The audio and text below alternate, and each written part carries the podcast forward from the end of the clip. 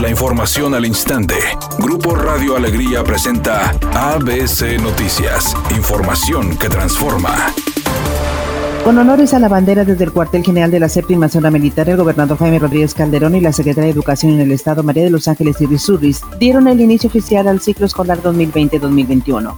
Acompañados de manera virtual por cientos de estudiantes del Estado, el mandatario estatal dialogó con los alumnos, señalando que los maestros han hecho un gran trabajo, invitando a los alumnos a que realicen un gran esfuerzo, haciendo un mejor uso de las computadoras, tomando sus clases en foro virtual y agregando que él estará al pendiente de lo que haga falta. Por su parte, la secretaria de Educación recordó que en los meses pasados obtuvieron la experiencia que necesitaban para realizar un ciclo escolar de manera completamente remota.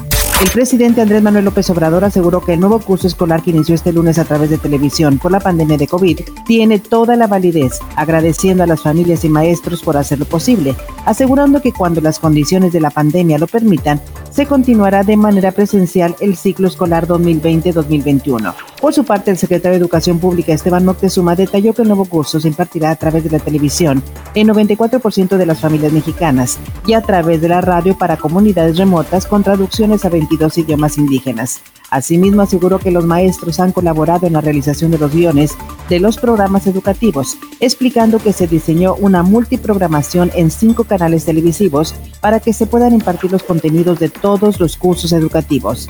Mientras hoy lunes, en el regreso a clases de más de 30 millones de estudiantes a nivel nacional, la plataforma Zoom, que últimamente es utilizada para tomar clases en línea, presentó algunas fallas, según se dio a conocer en su cuenta oficial de Twitter, agregando que se estaba trabajando para solucionarlo y lamentando mucho las molestias.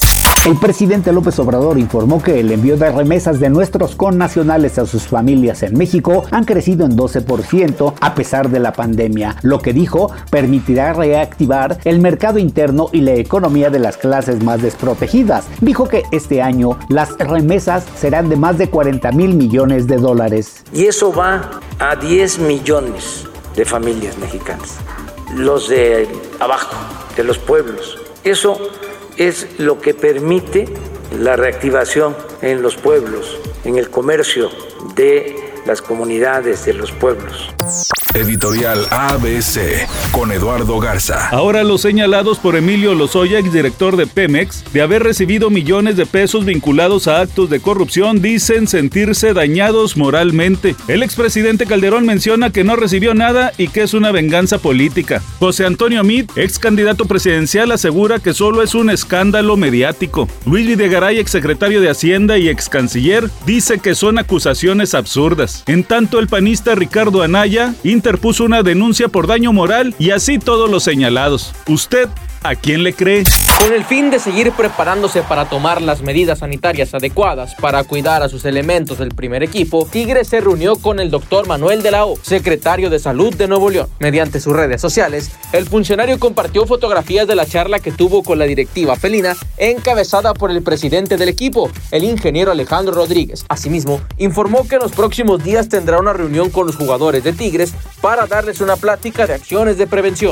La temporada del Domo Care 2020 que se había movido inicialmente para septiembre y octubre debido a la llegada del COVID-19, ahora sufre otro cambio. Se reprograma para abril del próximo año. La empresa organizadora de la variedad artística que se presentaría en el escenario ubicado en los terrenos de la Expo Guadalupe informó que no habrá temporada en lo que resta del año. Artistas como Gloria Trevi, Emanuel Mijares, Bronco, Los Tigres del Norte, Edith Márquez, entre otros, estaban enlistados para presentarse en el lugar. Sin embargo, todas las fechas han sido reprogramadas. Sobre los boletos se dijo que se podrán utilizar el próximo año sin ningún problema.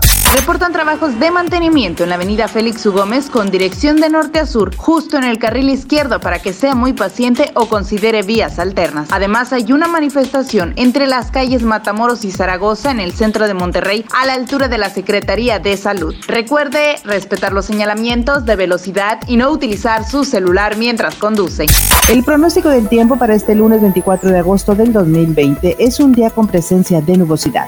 Se espera una temperatura máxima de 32 grados, una mínima de 30.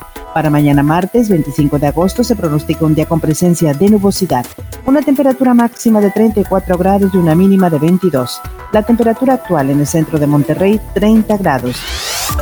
ABC Noticias, información que transforma.